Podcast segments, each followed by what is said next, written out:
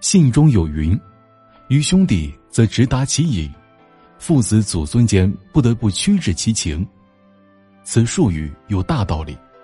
愚之行事，每自以为至诚可治天地，何妨执勤进行？足皆四地性，使之家人天亲之地，亦有时须委屈以行之者，勿过矣，勿过矣。这封信什么意思呢？说啊，信中说，在兄弟面前我们可以直接表达自己的隐情，但在父子祖孙之间，则不得不曲折委婉的表达自己的心声。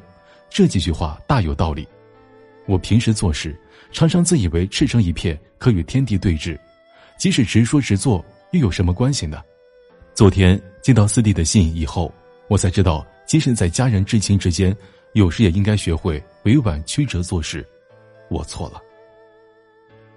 说话也好，做事也好，如果过于直接，常常会让对方觉得不舒服，甚至伤害到对方。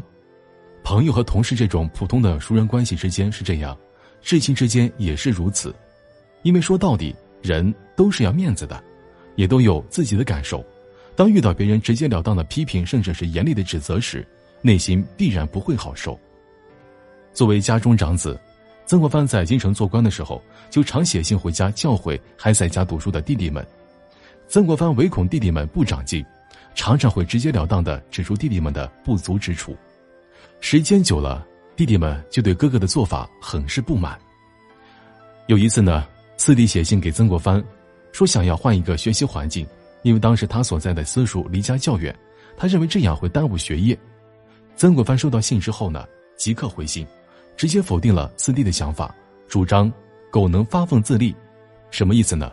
说在哪里都可以读好书，在闹市中可以，在放牛砍柴的时候也是可以的，还很直接的说，何必择地，何必择时，但自问立志真不真耳。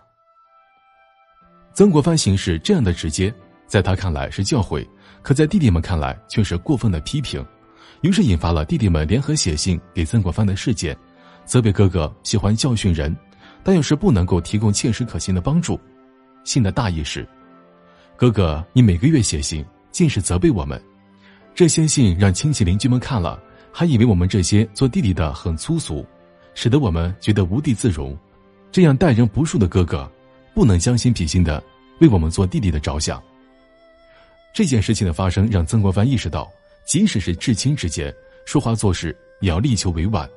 他做了非常深刻的自我反省，同时回信给弟弟们，表达了自己的歉意。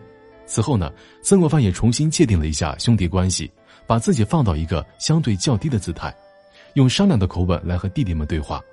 关于四弟要寻找新的学习环境的事情，这一次曾国藩不再告诉弟弟只管埋头读书，而是对弟弟想要去的地方衡阳做了一个客观的详细分析。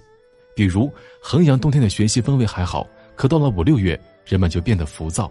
另外呢，衡阳多是一些喜欢嘲讽别人的人，在这样的环境之下，很不利于学习的进步。这样一来呢，四弟心服口服，再无怨言了。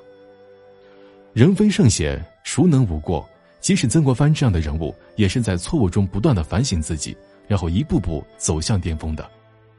其实呢，不只是兄弟之间，即使是父母和孩子之间，以及夫妻之间。